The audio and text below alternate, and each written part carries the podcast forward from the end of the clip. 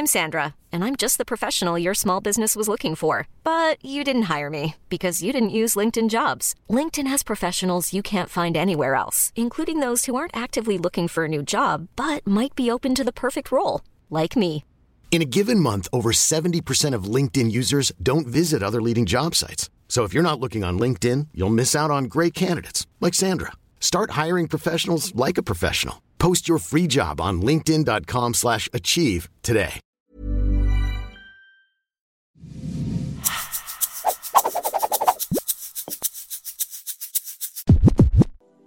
Bienvenidos al Emprepay de Podcast de esta semana.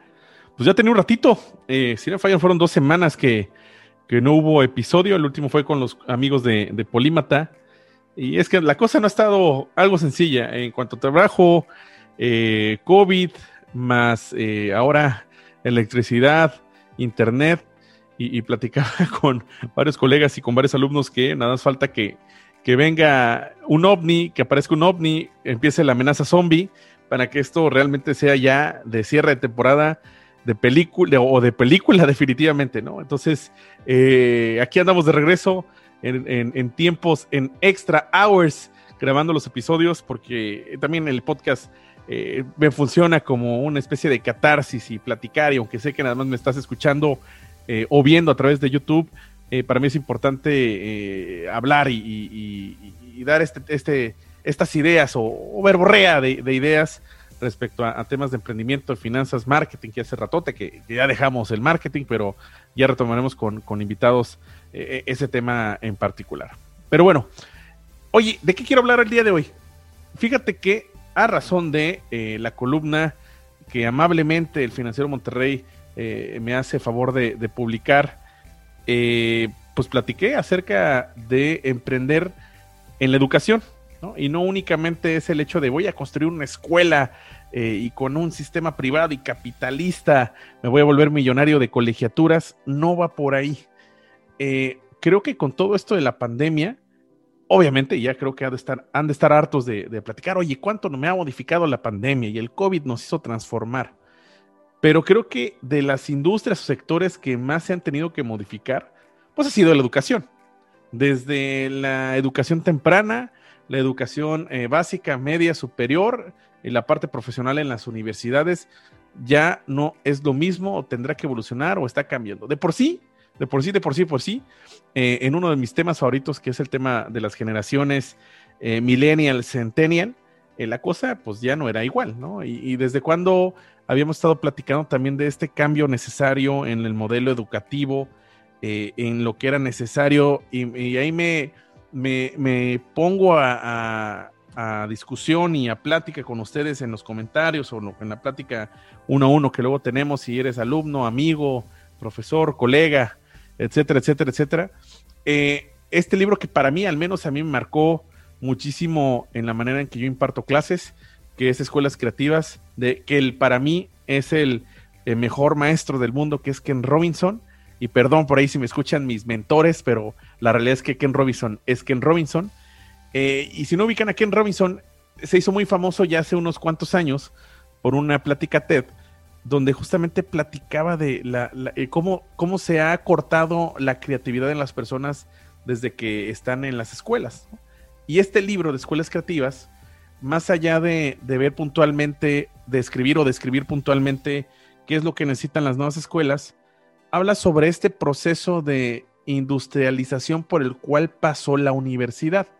Que si bien eh, el objetivo de las escuelas se empezó a masificar y a raíz de la revolución industrial, pues empezaron a crear alumnos en forma masiva como si fuera un proceso de construir coches, de fabricar coches o de otros productos.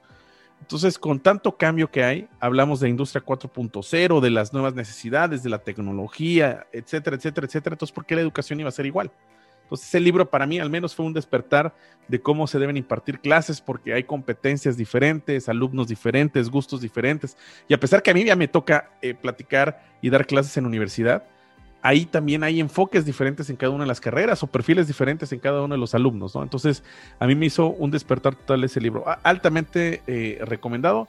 Y aparte, la verdad es que yo llegué a ese libro porque me llamó muchísimo la atención la portada. Sé que no nos debemos guiar por la portada, pero me hace mucho clic la portada con el libro o de lo que trata el libro. Eh, eh, y es una joya, es una joya el libro. Pero bueno, retomando y regresando al tema, la educación es igual.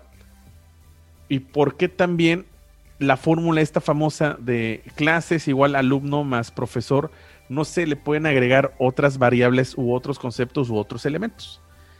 Y, y creo que a razón también de todo lo que estamos viviendo, pues empezamos a, escuchar palabras así muy rimbombantes de gamificación. Y luego también con todo esto, que el Zoom y que la tableta Wacom y que el Menti y una serie de softwares, programas, eh, instrumentos, herramientas, productos que son muy importantes que ahora forman parte de las clases. Entonces, aquí surge la idea de la necesidad de por qué no emprender en productos y servicios de, de educación. Otra vez, no necesariamente tengo que crear una escuela o no necesariamente tengo que crear de estas plataformas que están muy de moda, tipo Coursera, tipo de Dex o tipo Creana, eh, Doméstica, que si bien la verdad es que soy un fan de Doméstica y Creana porque más allá de, de, cursos certificados y con una validez, vamos a llamarle eh, profesional, ha atacado un segmento sobre habilidades y técnicas. Oye, ¿cómo utilizo, en el caso de estos que son un poquito más de, diseño y, de creatividad, ¿cómo, utilizo Photoshop? ¿Cómo utilizo este programa? ¿Cómo hago mis redes sociales más atractivas? Entonces ahí hay una parte técnica que obviamente lo imparte una persona que desde su punto personal y no, no, necesariamente representando una escuela o representando una institución o una empresa, pues comparte ese conocimiento. Y creo que eso es algo básico en el desarrollo de las nuevas competencias y, para los nuevos modelos eh, educativos. Eh, ahora bien, los ingredientes adicionales eh, que hay alrededor ahora de educación, pues tienen que ser nuevos, nuevos, nuevos y muy diferentes y radicalmente diferentes productos y, servicios. Y a mi memoria remonta en aquellos momentos cuando, cuando era estudiante de primaria, de primaria, y no sé si recuerden esta editorial, que no sé si, si exista todavía, que es Fernández Editores, pues existía la famosa planilla y la monografía, este, que con eso hacías la ilustración del resumen o del tema que eh, veías en clase. Eh, obviamente toda la industria eh, editorial, educativa, todas estas editoriales de material para, para los libros de texto, más allá del libro de texto gratuito de, que da por parte del gobierno, sino que ya de manera privada los libros que compras para la escuela, las empresas eh, que también fabrican las libretas, eh, utensilios, lápices, pues es como que lo básico, ¿no? Y, esta Fernández Editor recuerdo que hacía un compilatorio de todas las monografías o planillas que ibas a necesitar en cuarto, quinto, sexto de, primaria ya en un, en un paquete. Y luego empezaron las enciclopedias, o previamente fueron las enciclopedias, y luego apareció el famoso Encarta, y pues ahora Wikipedia. Entonces, todas esas cuestiones que van alrededor de educación y ojo, en un, en un ambiente ético y moral de, hacer lo correcto en cuanto a derechos de autor, en, evitar el plagio, sino que realmente salga de, la capacidad del alumno de, hacer una tarea, de entregar un, trabajo final. Pero pues hay, desde siempre han existido estos elementos para poder impartir clases, impartir clases y hacer las clases y estar en la clase.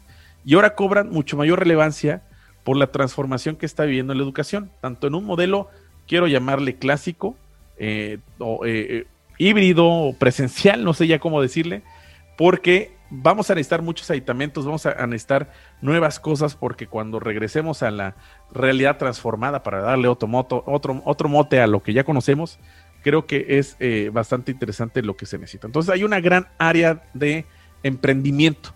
Por ahí platicaba hace no más de tres días, yo creo que con una muy buena amiga Marisol, y me decía, oye, entra a esta página que es una especie como de Zoom, pero eh, como que creas tu ecosistema virtual como de una clase en monitos como si fueran de Nintendo, y ahí puedes generar una clase eh, con esa licencia y como que todos están ahí conviviendo y tienen eh, salones aparte o se hacen equipos. ese tipo de plataformas creo que estarán existiendo de ahora en adelante el famoso Virbela que se está implementando en la universidad donde yo trabajo, que es todo un campus virtual, eh, las tabletas Wacom, donde puedes ir escribiendo mientras tú vas redactando, software, etcétera, etcétera. Entonces creo que hay una gran oportunidad de emprendimiento y por ahí en el Congreso eh, Internacional de Educación que, hace el TEC Monterrey por ahí siempre en los diciembres. De repente en, en el pasillo que va de aula 6 a centro estudiantil, prácticamente es una masa de cantidad de productos y servicios que, ofrecen eh, de manera muy eh, innovadora.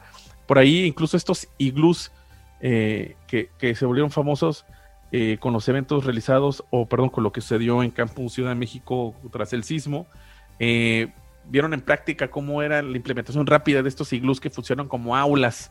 Entonces es muy interesante e, esta gran oportunidad de, innovar en productos, servicios a la educación. Entonces, si por ahí, si por ahí tienes este gen emprendedor o esta semillita o esa cosquillita emprendedora eh, y no sabes en qué hacerlo, métele un, poquito ahí de, creatividad y anímate, anímate a emprender de, eh, eh, en este sector, en esta industria que, creo que si tú ves más allá de, la cuestión de generar ventas y utilidad, hay, hay como que un propósito mayor que es eh, realmente impactar a la creación de este contenido, a la creación de productos y servicios para el impacto de la sociedad a través de, la educación.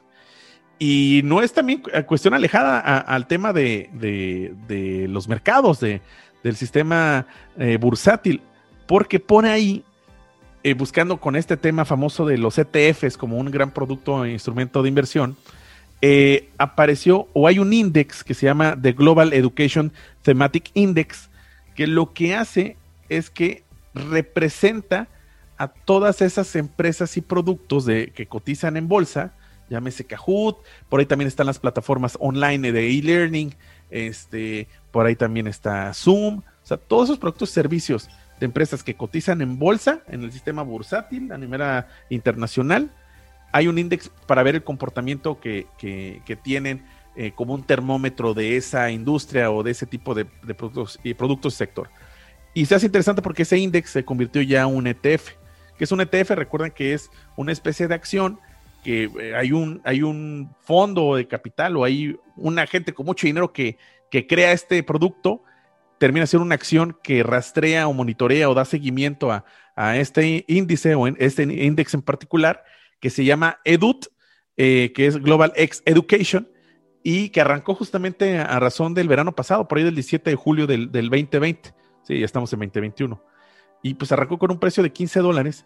Y todavía a esta semana, cuando estamos haciendo este episodio y se hizo eh, la columna para el financiero, pues ya andaba por ahí de 40.5 eh, dólares. Entonces, en un crecimiento de, de, un año, básicamente, pues anda por ahí del 40%. Entonces, muy atractivo porque, otra vez, hay una gran área de oportunidad para entrarle a este ecosistema, para entrarle a esta industria. Entonces, el mensaje que, quiero hacer con este episodio es que, eh, y sobre todo si eres estudiante, si eres recién graduado, eh, es el reto de, oye, ¿cómo te hubiera gustado que impartieran las clases? Es un tema de contenido, es un tema del profesor, es el modelo educativo en sí y tú cómo puedes apoyar a generar ese cambio, que es algo también de, eh, remontándome también a lo que mencionaba Ken Robinson, es eh, qué impacto, tú cómo puedes generar ese impacto o cambio en la transformación de la, de la educación. Sin embargo, no todo es miel sobre hojuelas. Aquí de manera muy elegante decir que no todo es bonito. ¿Y por qué no todo es bonito? Porque aquí estamos hablando en, en una inversión en estos productos, servicios donde la gran mayoría pues eh, es consumido por las universidades, las escuelas, las primarias, las secundarias, las prepas eh, privadas, pero ¿qué va con la educación pública y sobre todo en aquella educación también que, es esta parte marginada eh, en, los municipios más, más lejanos del país donde pues está sufriendo porque pues allá como, cómo pueden dar clases y ahí vemos estas historias hermosas de, de profesores que pues ahí lo, dan a la distancia y van pasando de casa en casa, casa a casa dando las clases. Por ahí también había una historia de una maestra que su coche lo transformó en un aula móvil. Y, pues ahí, ¿cómo, le haces? No? Obviamente, esas comunidades, esos sectores, pues no, tienen este acceso a invertir en, estos productos y servicios. Entonces también se puede dar una oportunidad como emprendimiento social. ¿no? Eh, y a través de pues, generación de ideas, alianzas, fondos, porque creo que es como motivo de emprender, como razón o propósito de emprender, la educación creo que puede ser un gran impacto o tiene un gran impacto en la, en la sociedad. Entonces, pues la, la idea, la semita que les quiero sembrar con este episodio es cómo podemos generar productos y servicios que puedan llegar a las escuelas y que ayuden a la transformación de la educación. Y literal, así tal cual, pregunta de, profesores, estamos haciendo la tarea al respecto. Entonces, pues eh, imagínense, ¿no? De, que si pudiéramos generar esta cantidad de productos servicios, creo que, pudiéramos detonar cambios importantes en la sociedad, más allá del país, ¿no? Sino que en general en el, en el mundo entero. Entonces, por ahí, eh, anímense a revisar información sobre, sobre EDUT, este ETF, que funciona así. Lamentablemente en México, y para los que me escuchan en, México, porque sí, tenemos stats y nos, menciona que ya de manera internacional en Latinoamérica nos escuchan de Guatemala, Colombia y Chile, este, eh, a través del SIC, del Sistema Internacional de Cotizaciones, a través de tu operador o tu broker, por ejemplo, GMM, eh, los que ya hemos platicado acá, eh, puedes comprar acciones de este ETF. La, bueno, o puedes comprar estos ETFs, no son acciones. Lamentablemente, tienen poca operación o sea, no tienen tanto movimiento. Entonces, pues alguien tiene que comprarlo y venderlo. Y es ahí donde creo que está un poco atorado. Que en general sí hay muchos ETFs en México que sí son operables en el, en el SIC, pero tienen poco movimiento. Entonces, eh, por ahí creo que sea esta oportunidad, o si tienes alguna cuenta, puedes operarlo a través de, plataformas eh, donde sí realmente compres eh, el instrumento. En Estados Unidos está totalmente con todo este, este ETF. Y bueno, pues eso fueron estos minutitos que quería platicar con ustedes acerca de, oye, ¿qué puedo hacer para, si traigo esta idea de emprender, una idea de emprendimiento es que lo hagas en la industria o en el sector educativo, porque creo que hay mucha área de oportunidad y es algo que va a estar detonándose en las siguientes, no, no años, ¿eh? sino que en los siguientes eh, meses, eh, a raíz de, cómo se vaya comportando y desarrollando el regreso a las aulas, en las clases. Eh, hay muchas universidades que incluso se han planteado ya definitivamente que permanezcan en, digital. Estas universidades brasileñas que ya tienen este modelo desde hace años donde son totalmente universidades digitales. Por ahí en YouTube, no sé si te ha tocado ver algún aviso y, tal vez ahorita en, la monetización, monetización de este episodio parezca de University of the People. ¿No? Que, pues ahí como que vas armando tu plan eh, y pues más allá que tenga una validez, pues tiene ahí el desarrollo de, estas competencias en, los nuevos esquemas o modelos educativos. Pues bueno, este fue el episodio. Me dio gusto de nuevo platicar con ustedes. Les dejo, les dejo esa tarea. Este fue un episodio con tarea para que pienses si, si quieres emprender. Medita a ver qué, qué tanto pudieras tú generar algunas ideas de emprendimiento a razón del segmento o sector educativo. Recuerden, no se olviden de seguirnos en nuestras redes sociales, arroba emprepedia. Visiten el blog www.emprepedia.com. Ahí pueden ver justamente la columna del financiero, ya está eh, reposteado en, eh, en la página, en el blog.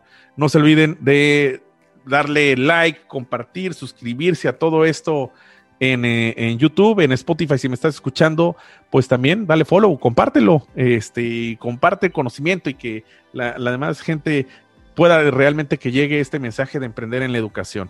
Eh, yo me voy sin no más despedirme y decir que recuerda que aquí en, en Emprepedia todo lo explicamos con manzanitas. Nos vemos la siguiente semana. Adiós.